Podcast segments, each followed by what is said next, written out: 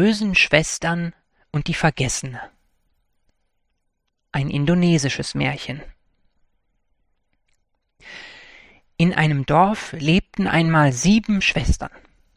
Die eine war schön, die zweite noch schöner, die dritte aber war die allerschönste. Die vierte konnte über dem Boden schweben, die fünfte wie eine Spinne weben, die sechste hatte Haar so schwarz wie die Nacht, die siebente hatte Steinchen vom Strand gebracht. Sie lebten alle auf der Insel Java, dort, wo die Luft im Bambus schwirrt. Und wie hieß die jüngste, die kleinste der sieben Schwestern? Sie hieß Ngi Bungsu Rarang, aber man nannte sie nur die Vergessene. Nicht, weil sie alles vergaß, sondern weil jeder sie vergaß. Wenn die Mutter Reis kochte, kamen die Schwestern wie Spatzen herbei, pickten alles auf, und für die kleine Vergessene blieb nichts übrig. Noch schlimmer wurde es, als die Eltern gestorben waren. Die ältesten Schwestern verheirateten sich schnell, schnappten der Kleinen die Burschen aus dem Dorf vor der Nase weg, so dass für sie keiner mehr übrig blieb. Den älteren Schwestern ging es gut. Sie hatten stattliche Männer, hübsche Häuser, Vorratsspeicher voll Reis und viele Wasserbüffel. Nur die Vergessene hatte nicht einmal ein Dach über dem Kopf. Sie schlief unter Farnwedeln und deckte sich mit dem Wind zu. Eines Tages ließen die wohlhabenden Schwestern die Vergessene holen. Sie solle ihnen beim Dreschen helfen.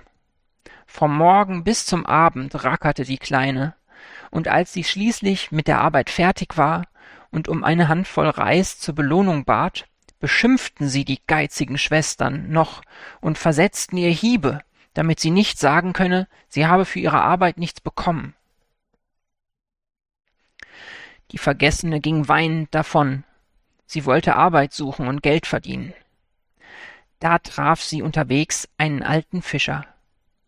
Er hatte gerade einen kleinen Fisch gefangen. Aber wie schön er war. Er schimmerte wie leuchtendes Gold. Dem kleinen Mädchen tat das Fischlein leid. Fischer, bat es, schenk mir das Fischlein. Der Fischer hatte ein gutes Herz und erfüllte seine Bitte. Noch nie hatte die Kleine eine solche Freude erlebt, war es doch das erste Geschenk, das sie im Leben bekommen hatte. Schnell füllte sie die Schale einer Kokosnuss mit Wasser und legte das Fischlein hinein.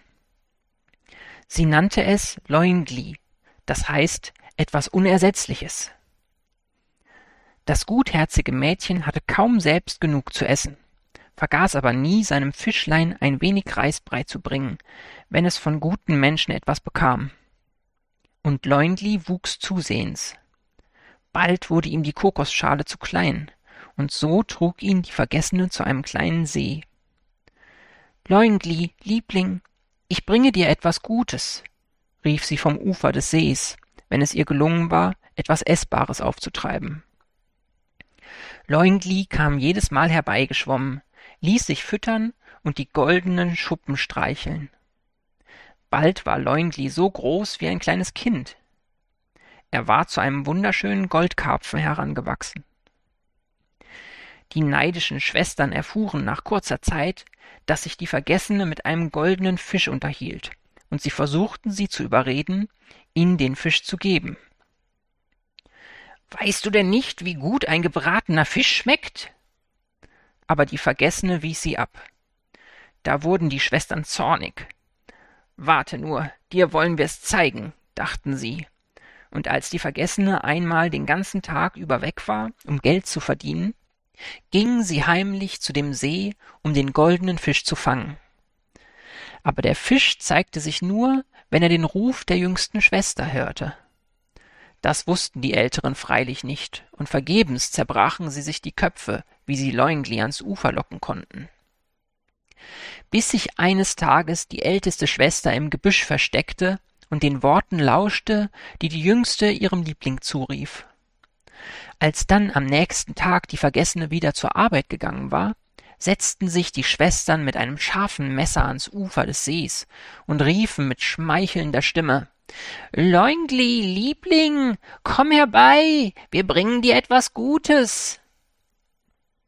Kaum hatte der goldene Fisch diese Worte gehört, kam er mit weit geöffnetem Mäulchen ans Ufer geschwommen.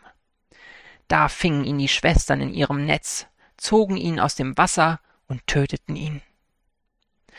Zu Hause teilten sie die Beute, nur den Kopf wollte keiner, und so legten sie ihn auf ein Wandbrett. Als die Vergessene abends nach ihrem Fischlein rief, blieb der See reglos. Hast auch du mich vergessen, mein goldenes Fischlein? klagte sie. Da erblickte sie plötzlich im Gras Blut und wusste, was geschehen war. Sie lief zu den bösen Schwestern und schrie Was habt ihr mit meinem Fischlein gemacht? Aber die Schwestern wiesen sie zurück. Sehen wir aus wie Diebe? Schau dich nur um in unserem Haus. Deinen dummen Fisch wirst du hier nicht finden. Die Vergessene suchte und suchte, aber vergeblich. Da gackerte draußen im Hof eine Henne. Gack, gack, schau aufs Brett an der Wand. Schnell versteckten die Schwestern den Fischkopf im Kochtopf. Aber die Henne gackerte wieder. Gack, gack, gehört ein Fischkopf in den Topf? Da wussten sich die Schwestern keinen Rat mehr und versteckten den Fischkopf in einem Krug und deckten ihn mit einer Schüssel zu. Gack, gack, was soll der Fischkopf in dem Krug? Die Schwestern wurden so wütend, dass sie nicht mehr wussten, was sie taten. Sie warfen so lange mit Steinen nach der Henne, bis sie tot war. Dann schleuderten sie den Fischkopf auf den Hof hinaus und riefen spöttisch Da hast du den Kopf von deinem Liebling. Bittere Tränen strömten der Vergessenen aus den Augen. Sie hob Leunglis Kopf auf und lief zum See. Dort begrub sie ihn am Ufer. Und jeden Tag kam sie an die Stelle und weinte herzzerreißend. Aber ihre Tränen hatten Zauberkraft. Nach kurzer Zeit wuchs auf dem Grab ein sonderbarer Strauch empor. Er ähnelte einen Teestrauch, aber die Blätter glichen Fischschuppen und waren ganz aus Gold. An den Zweigen öffneten sich silberne Blüten, und als sie abfielen, trug der Strauch Früchte, wie sie noch niemals gesehen wurden. Es waren lauter Edelsteine, Smaragde und Diamanten, und sie strahlten und leuchteten, dass einem die Augen übergingen. Eines Tages kam der König vorbeigeritten. Er erblickte den wunderbaren Strauch und fragte, wem er gehöre. Da trat die liebreizende, traurige Vergessene vor und erzählte dem Herrscher die Geschichte von dem unseligen Leungli und den bösen Schwestern. Dem König gefiel die Vergessene so gut, dass er sie in sein Schloss mitnahm, und bald darauf wurde sie seine Frau. Sie ließ das Grab des goldenen Fischleins mitsamt dem Strauch in den königlichen Garten bringen und stand jeden Abend davor und weinte. Durch die Zauberkraft ihrer Tränen wuchs der Strauch immer höher und höher und trug immer mehr Früchte das heißt Edelsteine.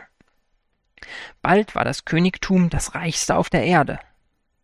Nach einer Zeit herrschte große Dürre im Land. Menschen und Tiere irrten auf der Suche nach Trinkwasser umher. Sogar der Dschungel wurde grau. Der Reis verdorrte, die Büffel verendeten vor Hunger und Durst. Auch den bösen Schwestern ging es schlecht. Sie hatten nichts zu essen.